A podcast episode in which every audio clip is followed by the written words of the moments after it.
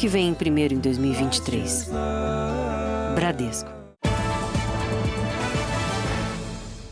Olá, boa noite. Boa noite.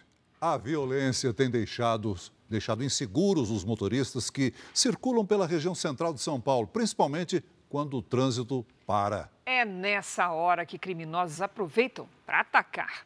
Eles quebram os vidros com pedras e até com o cotovelo para roubar celular das vítimas. Eles agem rapidamente. Neste flagrante no centro de São Paulo, três criminosos correm em direção ao carro, quebram o vidro e atacam o motorista, que tem o celular roubado. As vítimas não têm para onde fugir nem o que fazer. Depois dos ataques, os assaltantes caminham tranquilamente, como se nada tivesse acontecido. Na maioria das vezes, quando a polícia chega, já é tarde demais. As gangues agem em várias regiões da capital paulista. Até mesmo nos túneis.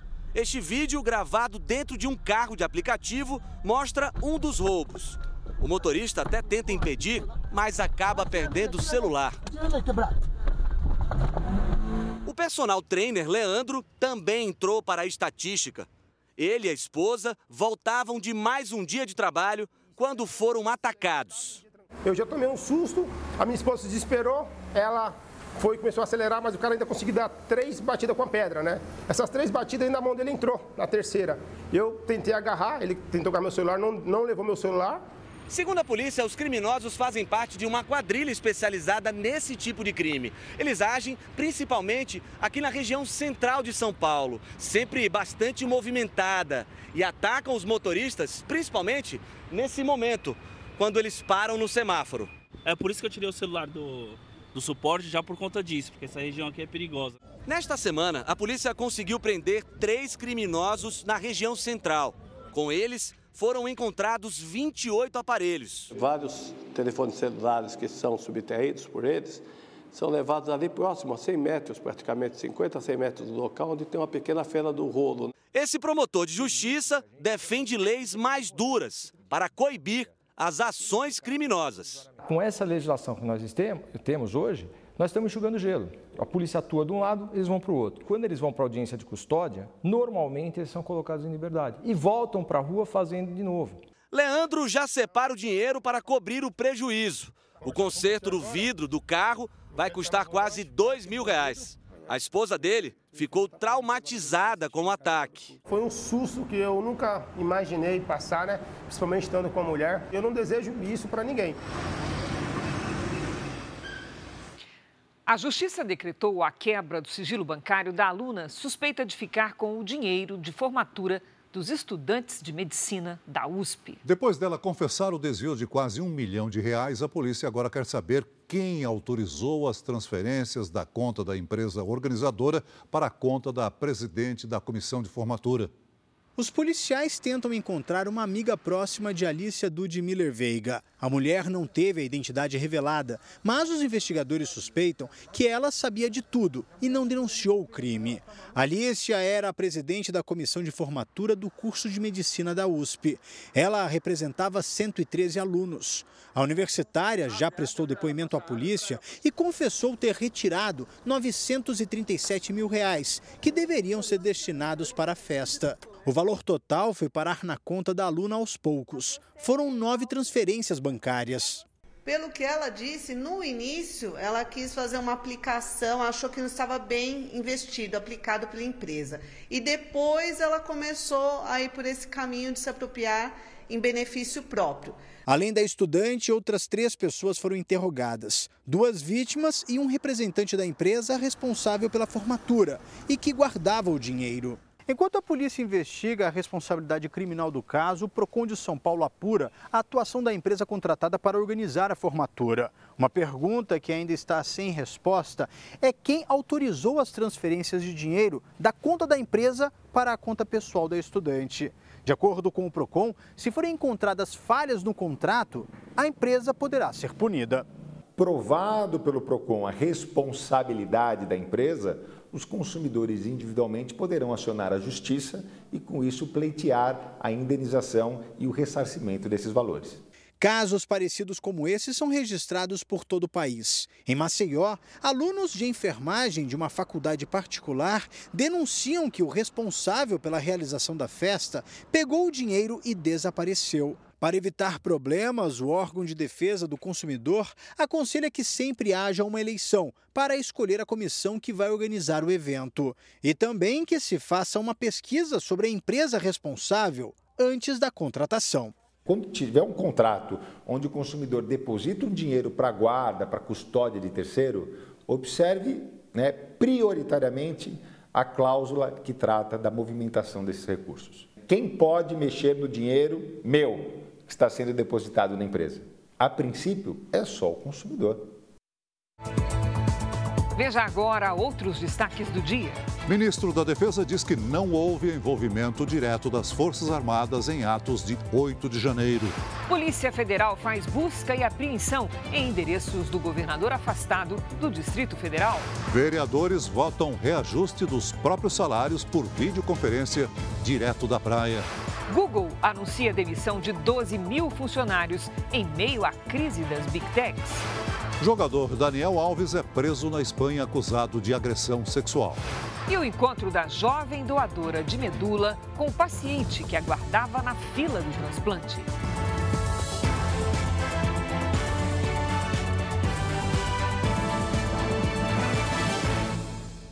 Oferecimento: cartões Bradesco, muito mais benefícios.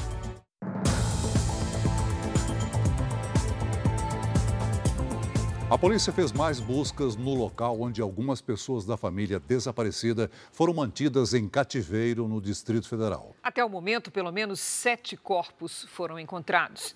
Três pessoas ainda estão desaparecidas. A investigação do caso vai completar uma semana, realizada pelas polícias civis do Distrito Federal, de Minas Gerais e Goiás. Durante a madrugada desta sexta-feira, peritos foram a um cativeiro em Planaltina, onde algumas vítimas teriam sido mantidas, para tentar mais informações sobre os crimes. Saber se é, houve sangue, se houve alguma luta corporal, algum crime naquela área que vitimasse pessoas. Esse, esse tipo de perícia detecta se esse sangue foi lavado ou apagado. O caso começou com o desaparecimento de 10 pessoas da mesma família. A história, neste momento, gira em torno de Marcos. Ele era casado com Renata e pai de Gabriela Belchior. Era ex-marido de Cláudia Regina e pai de Ana Beatriz Marques. O filho dele, Tiago Belchior, era casado com Elisamar Silva, com quem tinha três filhos, gêmeos de seis anos e um menino de sete anos. Sete corpos foram encontrados e cinco já identificados. O de Marcos, de Elisamar e das três crianças. A polícia ainda aguarda o resultado dos exames para confirmar se outros dois corpos encontrados em um carro queimado em Unai, Minas Gerais, são de Renata e Gabriela. O corpo de Marcos foi enterrado no cativeiro. A polícia e os bombeiros chegaram a suspeitar que outra vítima também estivesse enterrada lá, já que há indícios de terra fofa e pontos com cimento novo. Mas até o momento, não encontraram nada. O que não se sabe até o momento: onde estão três dos dez integrantes da família? Tiago Belchior, filho de Marcos, Cláudia, ex-esposa de Marcos, e Ana Beatriz, filha dele com Cláudia. Eles podem estar vivos ou mortos. Também é preciso apontar se alguém mandou matar a família e por quê. A principal linha de investigação aponta que dois funcionários de Marcos e um terceiro suspeito sejam os mentores e executores dos crimes. Todos já presos. Uma filha de Elisamar, de outro casamento, não acredita que a motivação do crime tenha sido uma disputa por dinheiro. Ela tinha acabado de montar o salãozinho dela, entendeu? Ela investiu tudo que ela tinha naquele salão. Ela investiu tudo que ela juntou, tudo, tudo. É grave o estado de saúde da adolescente de 17 anos que foi baleada num tiroteio em uma comunidade do Rio. O confronto levou pânico à região. Os moradores acordaram com o patrulhamento reforçado nas ruas da comunidade. Policiais ficaram de prontidão para impedir novos confrontos na Gardênia Azul, em Jacarepaguá, na zona oeste do Rio. O tiroteio começou ontem à noite, avançou pela madrugada e apavorou quem mora na região. Minha esposa deitou no chão, eu, muito tiro. A gente ficou em pânico dentro de casa. Nesta casa, a janela ficou destruída. Cápsulas e estilhaços foram parar em cima da cama. Um dos disparos atingiu a parede. Policiais militares haviam recebido a informação de que criminosos estavam circulando armados pela região. Assim que chegaram, houve confronto. Um dos tiros atingiu a barriga de uma adolescente de 17 anos. Ela foi trazida para esse hospital, onde passou por uma cirurgia. Os familiares receberam a notícia de que ela teve uma lesão no fígado, perdeu o baço e segue internada em estado grave. Os próprios vizinhos prestaram socorro à jovem porque a ambulância dos bombeiros não conseguiu chegar ao local. Os vizinhos falaram que ela estava chegando em casa do trabalho, que ela foi tentar abrir o portão na hora que começou o tiro. Os confrontos têm sido constantes na região. A Gardênia Azul é dominada por milicianos. E o tiroteio teria começado depois de uma tentativa de invasão de traficantes de drogas. A Justiça Espanhola decretou a prisão preventiva, sem direito à fiança, do lateral Daniel Alves. O jogador que disputou a última Copa pela seleção brasileira é acusado de agressão sexual numa casa noturna de Barcelona. O clube Pumas do México informou que rompeu o contrato com o jogador. O atleta se apresentou voluntariamente para depor hoje pela manhã em Barcelona deixou a delegacia preso sob custódia em uma viatura da polícia. Em seguida, o lateral foi levado a um tribunal para ser interrogado. O Ministério Público solicitou a prisão preventiva do jogador sem direito à fiança, pedido que foi aceito por uma juíza de Barcelona. Ele deve seguir preso até o julgamento do caso. A autora da acusação contra Daniel Alves, que não teve a identidade revelada, também foi ouvida hoje pela Justiça. A agressão sexual teria ocorrido na noite do dia 30 para o dia 31 de dezembro do ano passado, em uma casa noturna de Barcelona. A suposta vítima conta que o jogador passou a mão nela dentro do banheiro sem a permissão. Logo depois, a mulher disse que procurou as amigas e acionou os seguranças, que chamaram a polícia. Uma nota divulgada pela Justiça Espanhola confirma que o crime investigado é o de agressão sexual. Jornais espanhóis publicaram trechos do depoimento prestado hoje pela denunciante, com acusações mais graves que a feita na época. Pelo relato, ela teria sido forçada a ter relações sexuais com o jogador. Quase uma semana depois do suposto crime, Daniel Alves participou de um programa de TV e confirmou que estava no local naquela noite, mas negou ter tocado na mulher sem consentimento. O brasileiro estava de férias na cidade espanhola na data da denúncia. Nesta semana, ele estava em Barcelona devido à morte da sogra, mãe da modelo espanhola Juana Sanz. Segundo a assessoria do jogador, o motivo de ele ir à Espanha foi esclarecer a situação. A defesa de Daniel Alves reafirma que ele nega todas as acusações. A mulher do jogador publicou uma mensagem de apoio nas redes sociais. A assessoria do jogador reforça que o atleta sempre desmentiu a acusação e ainda afirmou que a juíza não justificou a prisão preventiva. O empresário do lateral está a caminho de Barcelona para atuar junto à defesa do atleta e entender o que motivou a prisão.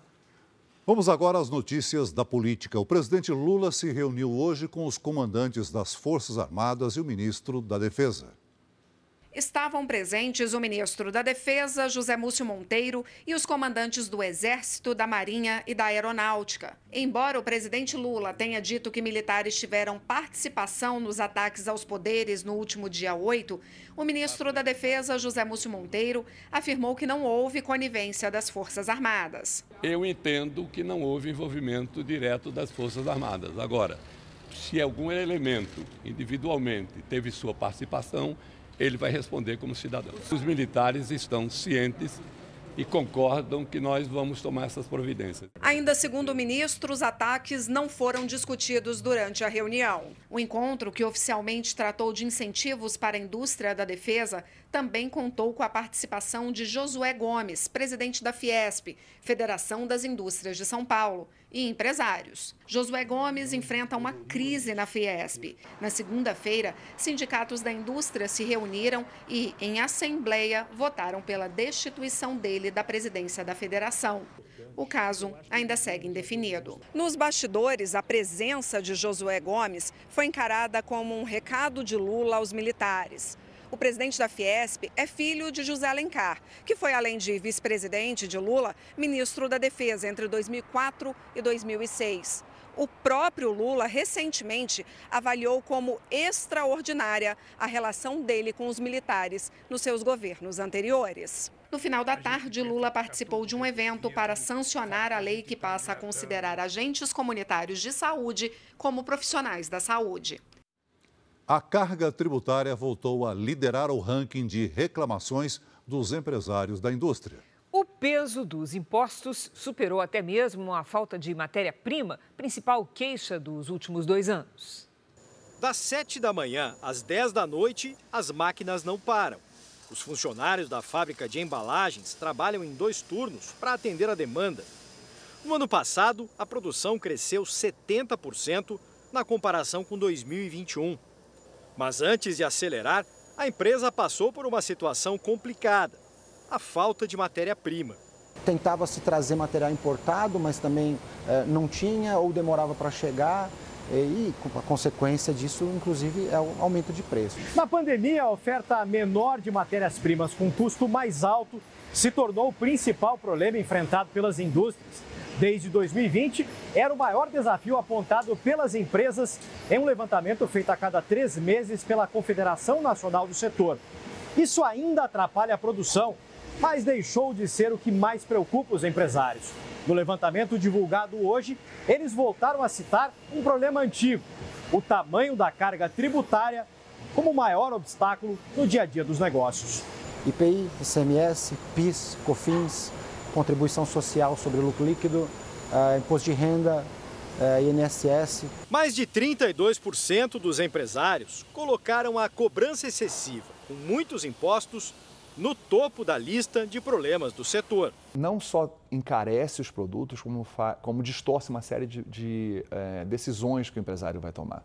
Na hora de exportar ou não, na hora de contratar ou não, na hora de investir ou não, tudo incide imposto que não deveria estar incidindo, distorcendo esse tipo de decisão. A escassez dos insumos agora está em segundo lugar. Os outros fatores que mais afetam o desempenho do setor são o consumo, ainda considerado insuficiente no mercado interno, e os juros altos na economia. A pesquisa também mostra a expectativa dos empresários para esse início de ano, com aumento no consumo e nas exportações. Para continuar crescendo, a fábrica de embalagens investiu em infraestrutura e equipamentos. E, como todo o setor, espera um alívio na carga tributária. É necessário modernizar isso, em, em, pelo menos em alguns pontos, para ver se facilita um pouco mais, porque acaba virando uma bola de ferro no pé das empresas. Veja ainda hoje: vereadores votam reajuste dos próprios salários por videoconferência direto da praia.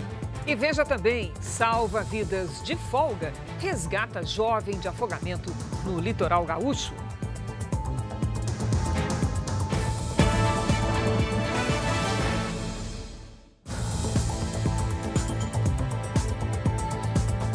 O nível dos reservatórios de água do país é o melhor da última década. Isso tem relação com a frequência das chuvas no país. Pelo nono mês seguido, a bandeira tarifária é a verde, o que é uma boa notícia para o consumidor, que deve continuar sem aumento na conta de luz. Fazia 10 anos que esta cena não era vista. A usina hidrelétrica de Furnas, em Minas Gerais, abriu as comportas para dar vazão ao excesso de água. A mesma medida também foi adotada em outros reservatórios, como o de Itaipu, no Paraná.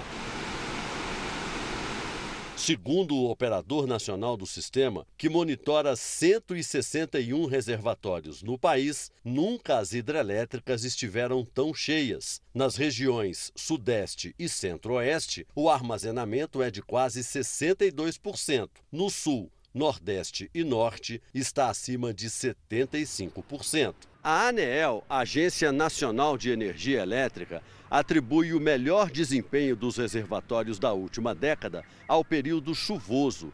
Com os lagos das hidrelétricas cheios, não é preciso acionar outros sistemas de produção de energia, como as usinas termoelétricas, que são mais caras para o consumidor. Por isso, pelo nono mês seguido, a bandeira tarifária continua sendo a verde. Criadas há oito anos, as bandeiras têm as cores de um semáforo e refletem os custos da geração de energia elétrica. A amarela e a vermelha representam que o consumidor está pagando mais caro para ter luz, de R$ 3,00 a quase R$ 10,00 a cada 100 kWh consumidos. Já a bandeira verde indica que não vai haver acréscimo. Nós temos água reservada aí talvez até para uns dois anos com esse mesmo viés e não somente um ano. Com esses números, eu sou extremamente otimista para com o bolso da população brasileira será poupado por um período razoável. A mesma chuva que aumenta o nível dos reservatórios também causa transtornos no centro-oeste do Brasil. Já no Rio Grande do Sul, a falta d'água preocupa. São mais de 100 municípios em situação de emergência. Vamos conversar com a Lidiane Sayuri. Oi, Lid, boa noite. Essa situação pode mudar no final de semana?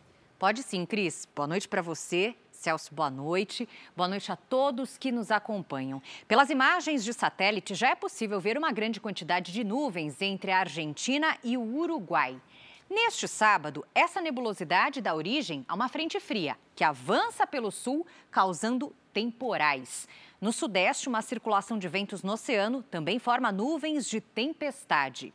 Na área destacada aqui no mapa, há risco de alagamentos, deslizamentos e ventanias. No centro-oeste, as pancadas ocorrem só no fim do dia. No norte e no nordeste, chove a qualquer hora.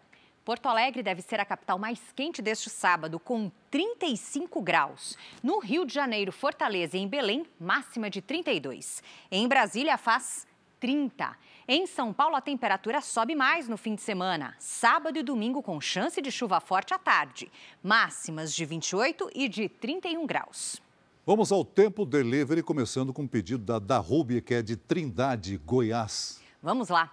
Darrubia, Fim de semana com muitas nuvens, aberturas de sol e risco de tempestades isoladas. No sábado faz até 28 graus. No domingo, 27. Se cuide. Agora é a Kathleen, da cidade de Itapuã do Oeste, Rondônia, né? É isso mesmo, ó. Kathleen. A previsão é de sol e chuva a qualquer hora nos próximos dias. Atenção, porque essas pancadas podem ser fortes. Faz até 29 graus no fim de semana. Previsão personalizada para qualquer cidade do Brasil e do mundo é aqui no Tempo Delivery. Mande seu pedido pelas redes sociais com a hashtag você no JR. Bom fim de semana, Cris. Para você também, Lidy. Você também. Veja agora os destaques do Domingo Espetacular. A Escola de Artes em São Paulo, que se tornou cenário de denúncias que envolvem violência psicológica, física e sexual. O depoimento dos ex-alunos. Quem é o professor suspeito de comandar o lugar e liderar os abusos? Direto de Barcelona, nossa equipe revela detalhes da prisão do jogador Daniel Alves. Ele foi detido por suspeita de agressão sexual. O que vai acontecer agora com o jogador brasileiro? A dor de cotovelo de volta às paradas de sucesso. Shakira lança música nova, manda recado para o ex e bomba nas redes sociais. Você teria coragem de pintar o seu cachorro dessa cor? Será que essa tinta faz mal? Você vai ver no Domingo Espetacular. Zaza, tá preparado para fazer ainda mais sucesso no Brasil? Depois da Hora do Faro. Veja a seguir. Imagens mostram que criminoso usou submetralhadora em roubo a shopping na Grande São Paulo. E veja também a história da doadora de medula que salvou a vida de uma jovem com leucemia.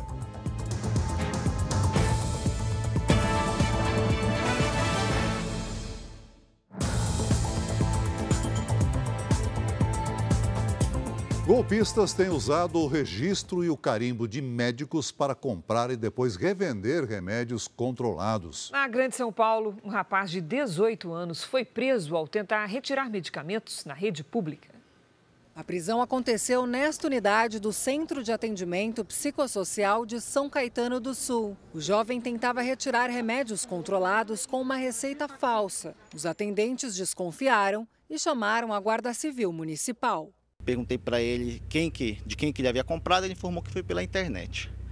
É, na abordagem, na verificação, foi localizado mais três receitas com ele, inclusive um carimbo médico com um CRM de um médico.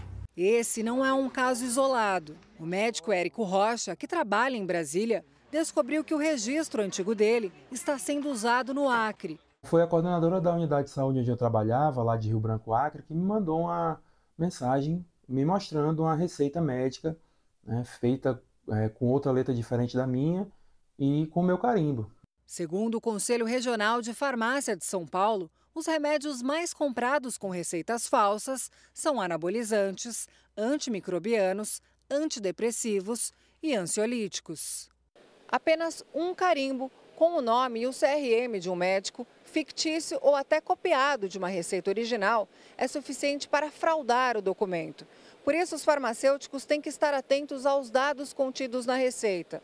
A prescrição precisa ter o nome do remédio ou princípio ativo, a dosagem, a concentração, a duração do tratamento e as informações do médico. Os farmacêuticos também podem questionar o comprador sobre o medicamento receitado. Se perceberem alguma divergência, é preciso ligar para a polícia. É pegar a receita, tirar cópia, os dados do comprador e notificar a polícia. Isso é crime. A gente está falando a trabalhar com essas substâncias é a mesma coisa que trabalhar com drogas ilícitas. Vereadores de uma cidade do interior do Paraná aumentaram os próprios salários em uma sessão extraordinária. É, o detalhe é que dois parlamentares acompanharam a sessão direto da areia da praia, a centenas de quilômetros de distância. Foi debaixo do guarda-sol, numa praia de Santa Catarina, que dois vereadores participaram da sessão da Câmara Municipal de Jataizinho, no interior do Paraná. Um deles tem um copo na mão. Na pauta da sessão extraordinária, apenas um projeto de lei, o reajuste do salário do Legislativo e do Executivo municipais. A maior parte dos vereadores estava em plenário, mas o vice-presidente Bruno Barbosa, do Cidadania, e o vereador Antônio Brandão, do PDT, estavam a 600 quilômetros de distância. Quer fazer o uso da palavra? Não! Da areia da praia, os dois vereadores deram os votos sobre o aumento dos próprios salários. Eu sou favorável. Favorável. Depois de 20 minutos de sessão, os vereadores aprovaram o reajuste salarial. Com isso, os parlamentares vão passar a receber R$ 5.470 por mês.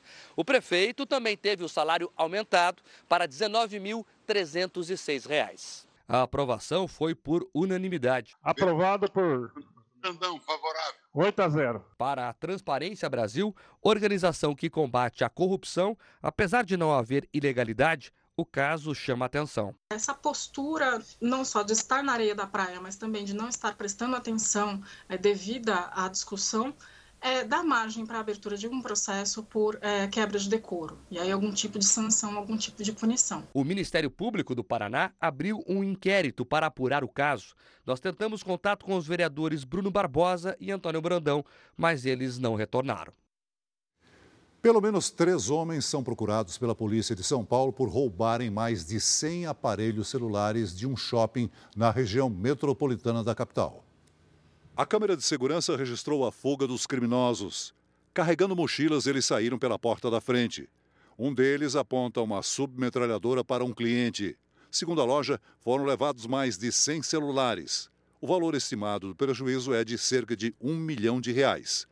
O assalto aconteceu neste shopping que fica em Barueri, região metropolitana de São Paulo. Dois dos criminosos estavam nesse carro e um outro entrou a pé. O roubo durou 10 minutos ninguém ficou ferido. Em nota, o shopping diz que se tratou de uma situação isolada e que segue colaborando para a solução do caso. Segundo a polícia, um suspeito já foi identificado, mas nenhum foi preso. A carga também não foi recuperada. O homem e a mulher nessas imagens são suspeitos de se passarem por moradores de um prédio de luxo para furtar. Imagens de câmeras de segurança mostram a dupla já indo embora do condomínio em Belo Horizonte. Eles invadiram dois apartamentos. Os suspeitos levaram joias e dinheiro. Até agora, ninguém foi preso. Cerca de 70 filhotes de tartarugas marinhas foram encontrados numa avenida na orla de Salvador, na Bahia. O resgate foi feito por uma equipe de proteção ambiental da Guarda Civil. Ao nascerem na areia da praia, os filhotes deveriam seguir para o mar, mas teriam tomado o caminho contrário, atraídos pela luz artificial da pista. 29 pessoas ficaram feridas num acidente numa escada rolante numa estação de metrô no centro do Rio de Janeiro. Segundo os passageiros, o excesso de gente na plataforma travou a passagem na descida que dá acesso à área de embarque. A concessionária que administra o metrô informou que não houve falhas de funcionamento da escada. Ninguém se feriu com gravidade. Pela segunda vez na semana, um evento não autorizado terminou em lixo e destruição em uma praia do Rio de Janeiro. Os moradores dizem que falta fiscalização. Mais um dia de confusão na areia. O endereço é uma das praias mais procuradas da zona oeste do Rio. O luau foi anunciado pela internet. Não demorou e as confirmações de presença começaram a aparecer. A festa varou a madrugada com muita gente e música alta.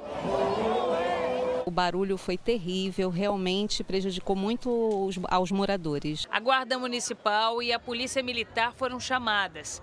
Vários aparelhos de som foram apreendidos, mas foi só as autoridades irem embora para o lugar voltar a ficar lotado. A festa seguiu até o amanhecer sem nenhum controle.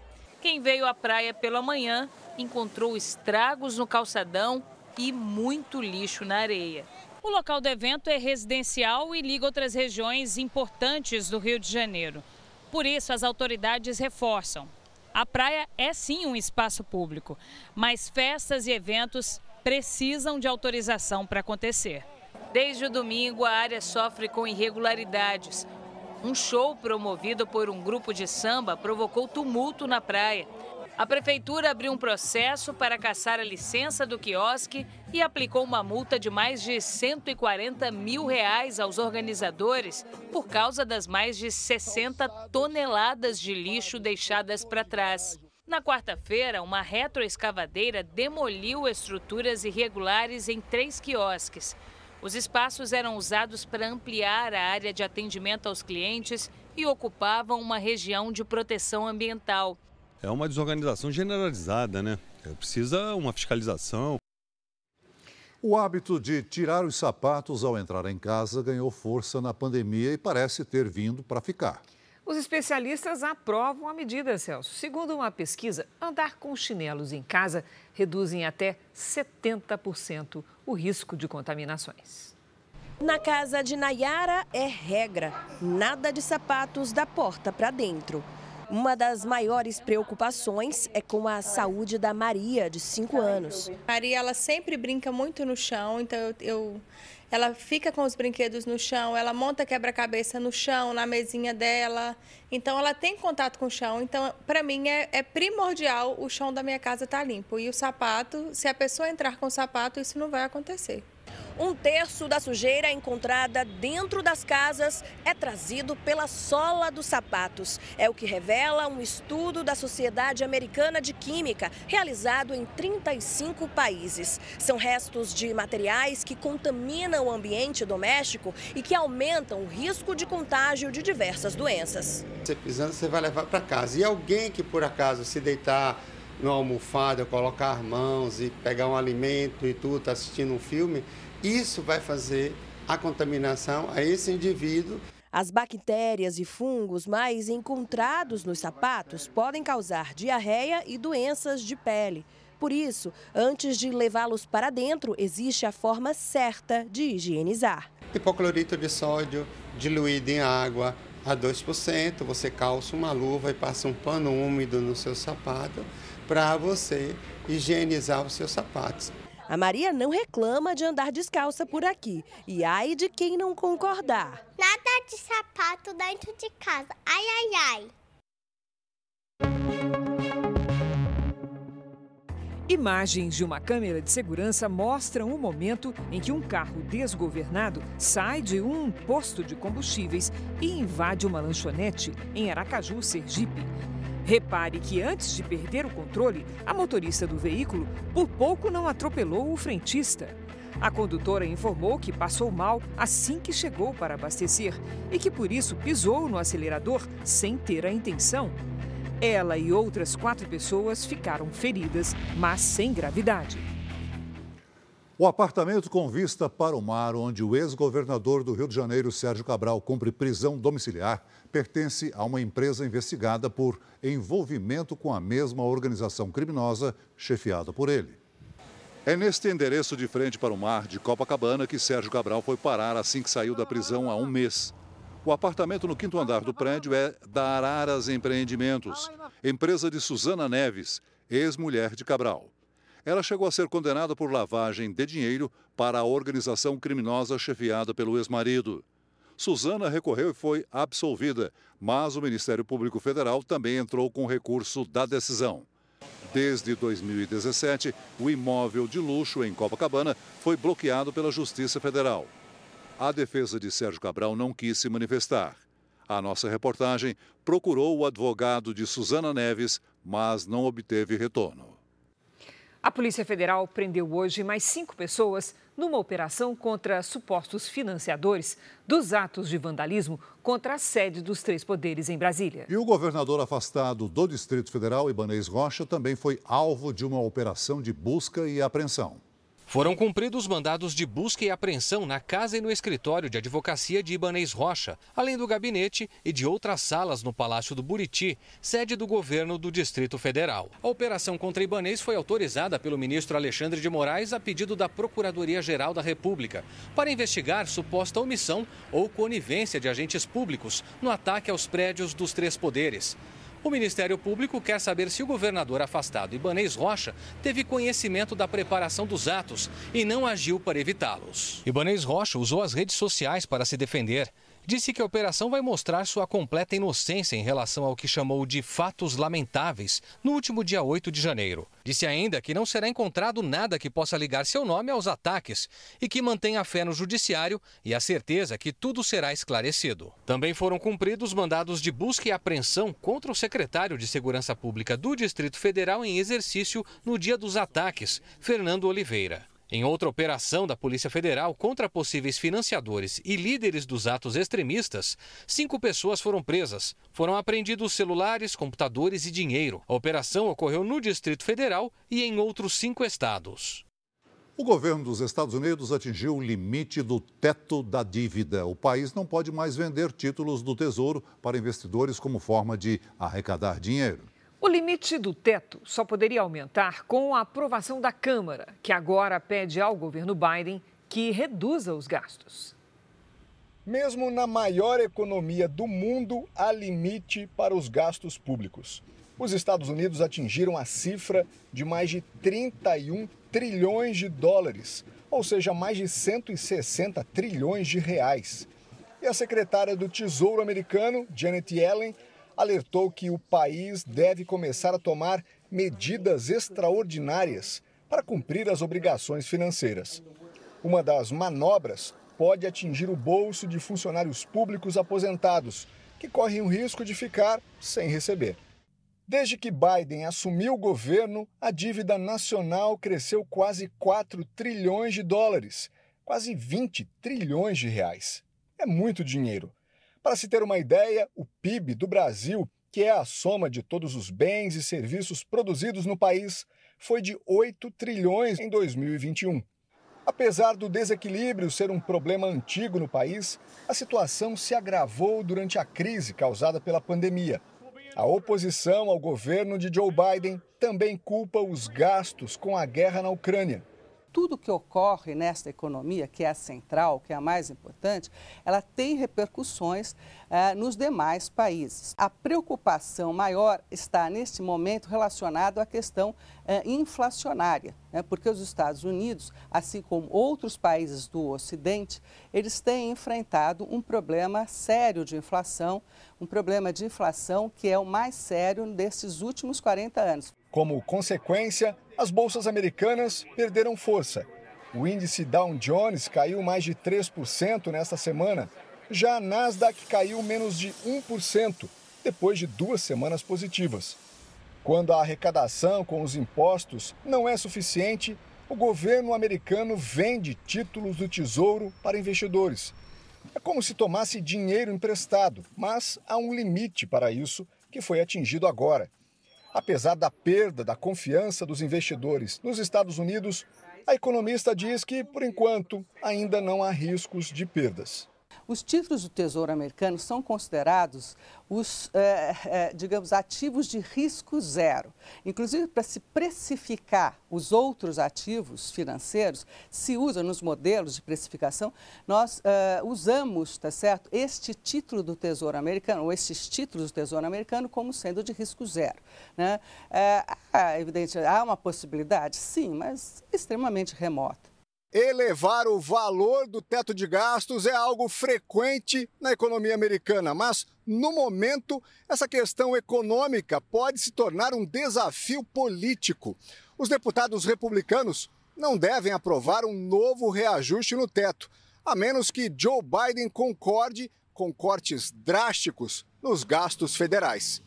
Com apenas duas semanas na presidência da Câmara, o republicano Kevin McCarthy apontou deficiências do governo no controle e fiscalização dos gastos. Já a Casa Branca ressaltou que o Congresso tem o dever constitucional de manter a estabilidade econômica do país.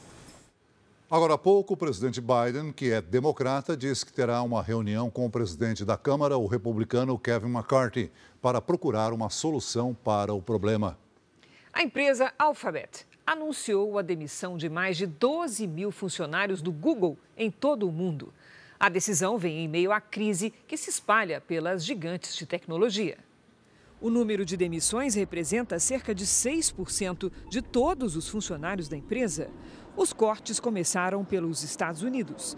Em nota, a Alphabet, companhia americana que controla o Google, disse que busca equilibrar as despesas.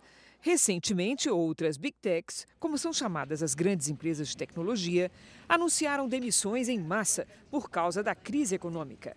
Esta semana, a Microsoft anunciou o corte de 10 mil funcionários nos próximos meses. O número equivale a 5% da base de empregados da empresa. Nas bolsas de valores, a desvalorização dessas companhias é bilionária. O setor alega que a alta da inflação e o aumento das taxas de juros prejudicam o crescimento. Além disso, vários países elaboram leis para regulamentar o controle de conteúdo e de publicidade, o que gera instabilidade e preocupação financeira. Muitas big techs também têm sido multadas por violações às leis que protegem dados. A aliança militar da OTAN, que reúne 30 países, entre eles os Estados Unidos, não chegou a um acordo sobre a possível doação de tanques para a Ucrânia. A reunião foi na Alemanha. Os integrantes do grupo discutiram um pedido do presidente ucraniano Volodymyr Zelensky para receber veículos de guerra Leopard, de fabricação alemã. O impasse acontece justamente porque a Alemanha não tomou uma decisão. Pela lei, os tanques militares de fabricação alemã só podem ser exportados com a autorização do país. Subiu para 54 o número de mortos nos protestos contra o atual governo do Peru. Milhares de pessoas ficaram feridas durante as manifestações que já duram um mês e meio. Aeroportos das regiões de Cusco e Arequipa estão fechados e os trens para Machu Picchu ficaram fora de operação por causa dos protestos de ontem. A polícia usou gás lacrimogêneo para conter grupos que tentavam avançar contra o Congresso e outros prédios do governo. Os manifestantes pedem a renúncia da presidente Dina Boluarte ela assumiu depois de uma tentativa de golpe do ex-presidente Pedro Castillo, que está preso. Durante um discurso em rede nacional, a presidente reforçou que não vai deixar o cargo. Câmeras de segurança registraram um acidente em Vitória, no Espírito Santo. O motorista do carro de cor escura, que surge no canto esquerdo da tela, entra na avenida. Um veículo branco que seguia na via não consegue desviar e perde o controle, bate em um carro estacionado e, por fim, atinge uma coluna. De acordo com a polícia, apesar das imagens impressionantes, ninguém ficou ferido. Futebol, neste domingo, tem mais um jogo do Campeonato Paulista aqui na tela da Record TV. Mas não é só um jogo, né, Celso? Não. É um clássico. Palmeiras e São Paulo, os rivais que decidiram as duas últimas finais do campeonato, chegam embalados para mais um duelo. É a partida que vamos exibir a partir das quatro da tarde para todo o Brasil, menos o Rio de Janeiro. A primeira vitória do Palmeiras no Paulistão foi conquistada em Ribeirão Preto contra o Botafogo, sem goleada, mas com um golaço. Rafael Veiga acertou este chute de longe e fez o único gol da partida. Nós jogadores sabemos que é, temos muito que melhorar ainda, né? mas é, lógico que essa vitória vai dar confiança. O outro destaque do Palmeiras foi o goleiro Everton. Ele garantiu a vitória com ótimas defesas e também contou com a sorte, quando a bola chutada por Osman saiu por pouco. O São Paulo também conquistou a primeira vitória no campeonato. Aliás, o tricolor é o único entre os maiores times do estado que é líder do seu grupo. E um dos responsáveis pelo bom resultado é o atacante David. O São Paulo começou perdendo para a Ferroviária em Araraquara. Gol de Heitor. David, que entrou em campo horas depois de ser anunciado pelo clube, deixou tudo igual. Para aumentar o drama tricolor, Pablo Maia foi expulso ao tomar o segundo amarelo. No final, o argentino Galopo apareceu sozinho e fez o gol da virada. Mas não há tempo para comemorar. O foco agora é no clássico. Nós ganhamos um título em 21 e perdemos o de 22. Depois nós tiramos eles da Copa do Brasil e eles ganharam da gente em outras jornadas. Então, é um time que, com toda a diferença orçamentária, é, nós estamos competindo. O Palmeiras nem quis saber de folga. O elenco voltou de madrugada e já foi treinar hoje de manhã. Jogar contra São Paulo é sempre difícil, então a gente tem que trabalhar agora e, se Deus quiser, buscar mais três pontos aí que nos dá confiança para a sequência do campeonato. Então anote aí: neste domingo, às quatro da tarde, tem Palmeiras e São Paulo ao vivo para todo o Brasil, menos o Rio de Janeiro. É o primeiro clássico do ano na tela da Record TV. Nesta época do ano, o número de resgates feitos pelo Corpo de Bombeiros aumenta em todo o litoral brasileiro. No Rio Grande do Sul, um salva-vidas que estava de folga impediu que um jovem se afogasse. Uma câmera portátil gravou todo o resgate na praia de Capão da Canoa, litoral norte gaúcho. O salva-vidas estava de folga quando percebeu o jovem se afogando. A vítima acabou caindo numa corrente de retorno, não conseguindo retornar, né? Uh, não deu pé mais para ela. Uh, daí, nesse momento, eu peguei minha prancha. Após o salvamento, a família do garoto foi até a guarita para agradecer ao agente. O colega me liga e fala: Olha, a família da vítima deixou um presente para ti aqui. Eu fui, peguei e quero até agradecer. Isso para nós não tem preço. Uh, essa gratidão é imensa, né? De dezembro para cá, mais de 380 resgates e salvamentos foram realizados nas praias gaúchas, o que representa um aumento de 53% em relação ao mesmo período do verão passado e reforça o alerta para quem entra no mar. No Paraná, os números são ainda mais elevados. Mais de 700 salvamentos foram realizados entre 17 de dezembro e 16 de janeiro. Já no Rio de Janeiro, foram registrados mais de 2.500 resgates. Procure a orientação do guarda-vida que está na guarita. Procurem também prestar atenção na, na orla, vai ter bandeiras de demarcação de área de banho, né, dizendo para nadar entre as bandeiras. O Brasil é considerado o terceiro país do mundo com mais registros de doadores de medula óssea. São mais de 5 milhões e meio de pessoas. Recentemente, o governo federal sancionou uma lei que facilita a localização desses doadores, como a Rita, que ajudou a salvar a vida de Isabel. Isabel foi diagnosticada com câncer no sangue aos 14 anos de idade.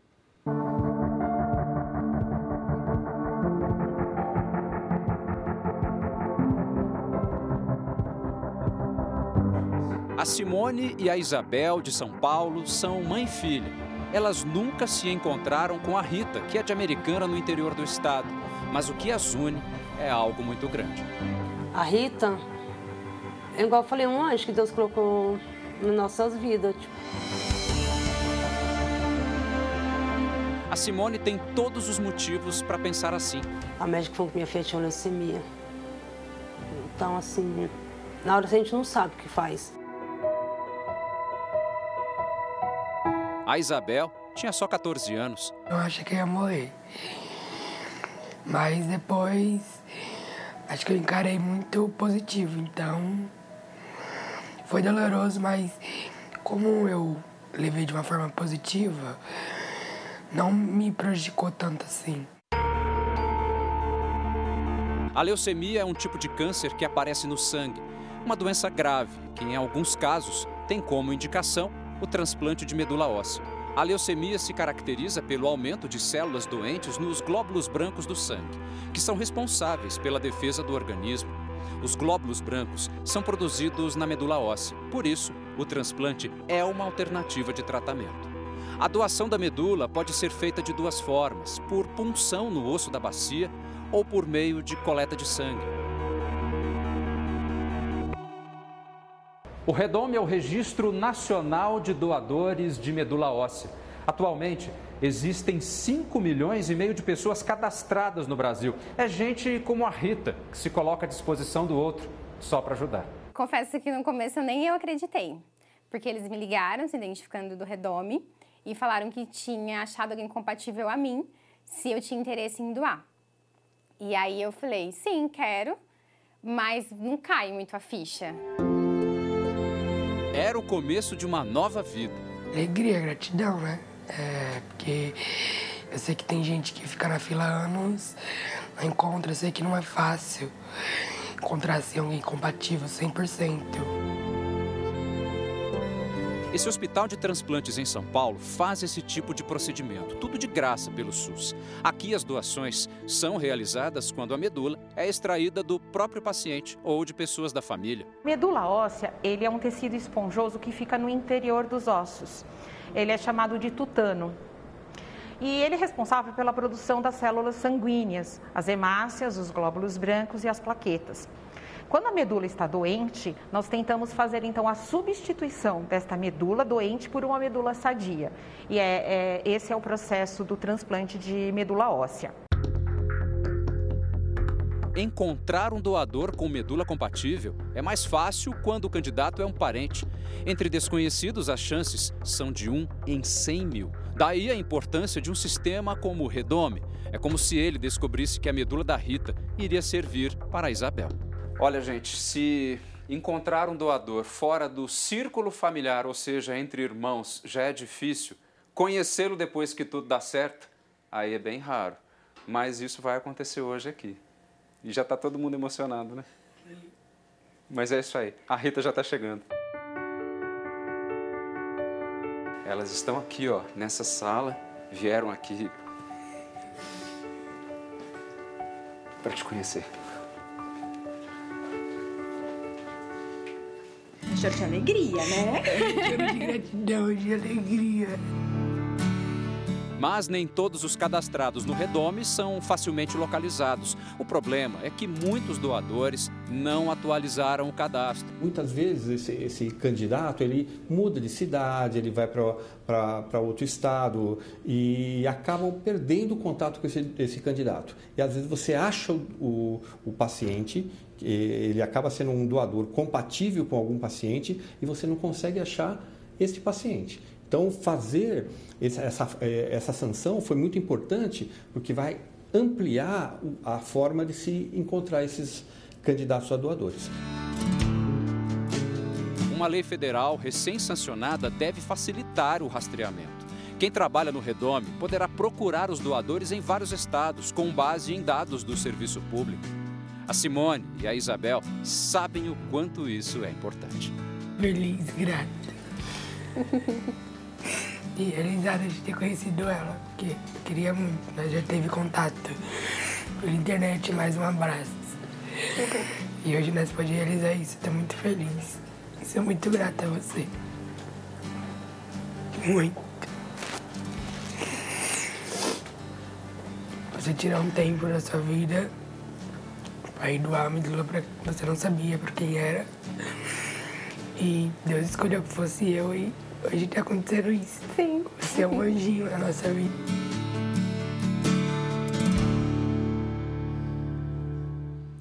O episódio do podcast JR 15 Minutos de hoje fala sobre o transplante de medula óssea. Eu e o repórter Fábio Menegatti conversamos com o hematologista do Hospital Moriá, Roberto Luiz da Silva. Você pode ouvir no r7.com, Play Plus e nos aplicativos de podcast.